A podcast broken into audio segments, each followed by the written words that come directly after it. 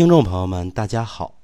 前几天呢，我看到一位听众朋友给我留言，他说呀，他最近一直用橘子皮泡水，从早喝到晚。他平时呢痰太多，听说橘子皮呀泡水可以祛痰，所以呢想试一试。那他现在想知道啊，他这样做到底对不对呢？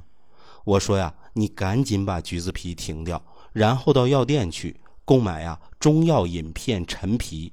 否则呀，这么喝下去是有害而无益的。说完呢，我觉得呀，我应该把陈皮这个药啊，好好的和大家说一说。陈皮呀，就是芸香科常绿乔木柑橘成熟果实的果皮。严格讲啊，陈皮是它的处方名或者说艺名，它真正的大名啊叫做橘皮。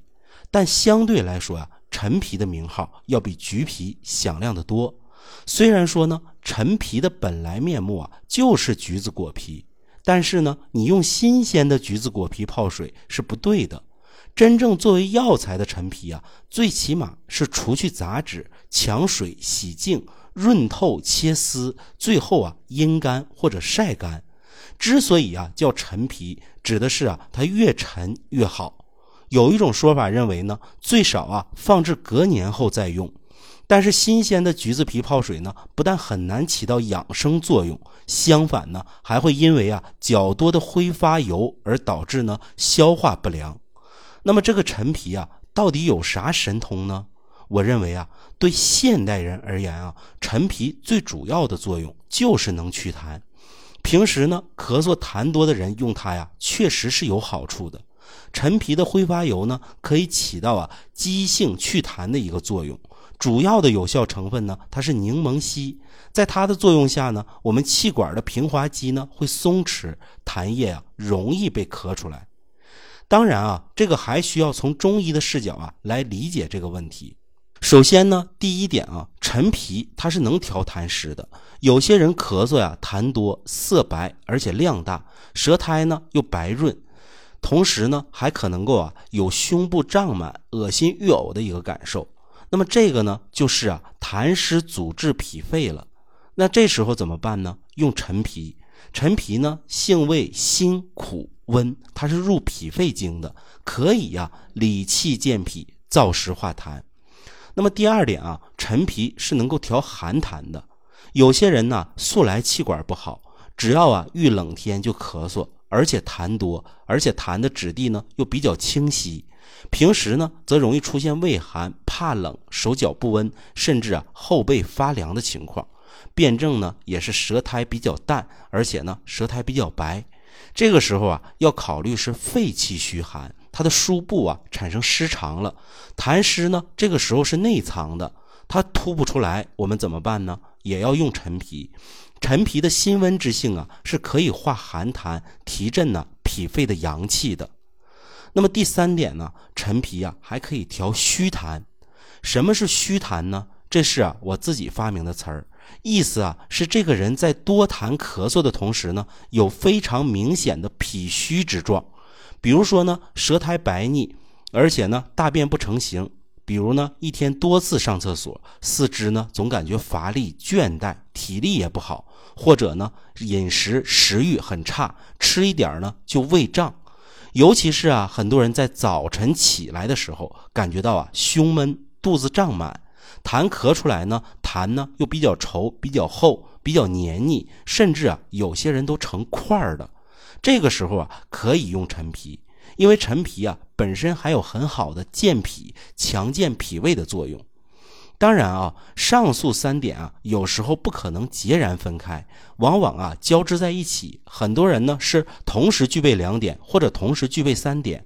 但无论怎样啊，用陈皮总是对的。当然呢，陈皮呀也不完全是调痰的药，它对消化机能的调节作用呢也是非常重要的。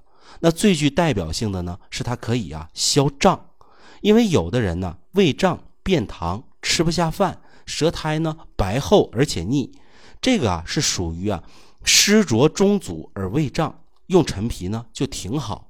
那有的人呢脾胃虚弱而胃胀，它表现的呢就是便溏、食量下降、不耐寒凉、四肢不温、舌淡而且苔白，胃呢而且胀，还会有些时候呢隐痛，这个时候啊也可以用陈皮。那还有的人呢，肝气啊成脾而胃胀，表现为呢肠鸣、腹痛、中焦胀痛，在生气、紧张或者发愁的时候呢最容易发作，这个时候啊也可以用陈皮。那还有更多的人呢，吃多了就胃胀。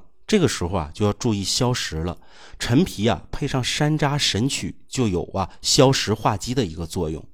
陈皮所有这些对消化系统的影响呢，都源于啊其挥发油对胃肠道的温和刺激作用，可以有效的排除胃肠管内的一个积气。另外呢，陈皮这个药啊，还可以啊治疗胸闷、胸痛、痰气阻滞或胸阳不振所致的胸闷、胸痛。用它呢，其实都有不错的效果。但是现代中药研究认为啊，陈皮啊，确实啊是有扩充冠状动脉的一个作用的。你看啊，陈皮这个中药啊，虽然不起眼，是不是神通广大？那还有很多作用呢，我就不多说了。您要是感兴趣呢，可以多查一查，多看一看。那么陈皮呀，究竟怎么用呢？其实古往今来啊，关于用陈皮配伍的方子啊是非常多的，咱大家伙啊很难完全掌握清楚。那么为了便利起见呢，我建议你啊就用陈皮泡水喝，取九克陈皮放在大水杯里，用沸水呢反复的冲泡，上下午呢各一剂，可以反复添加水。这样做呢其实就不错。那脾虚症候明显的，可以啊用白术来配陈皮共同泡水。另外呢，陈皮这个中药啊，虽然理论上是无毒的，但是有些人也不能用。比如说啊，气虚、阴虚、咳血的人就不能用；同样是咳嗽、燥咳、痰少而黏的人也不能用。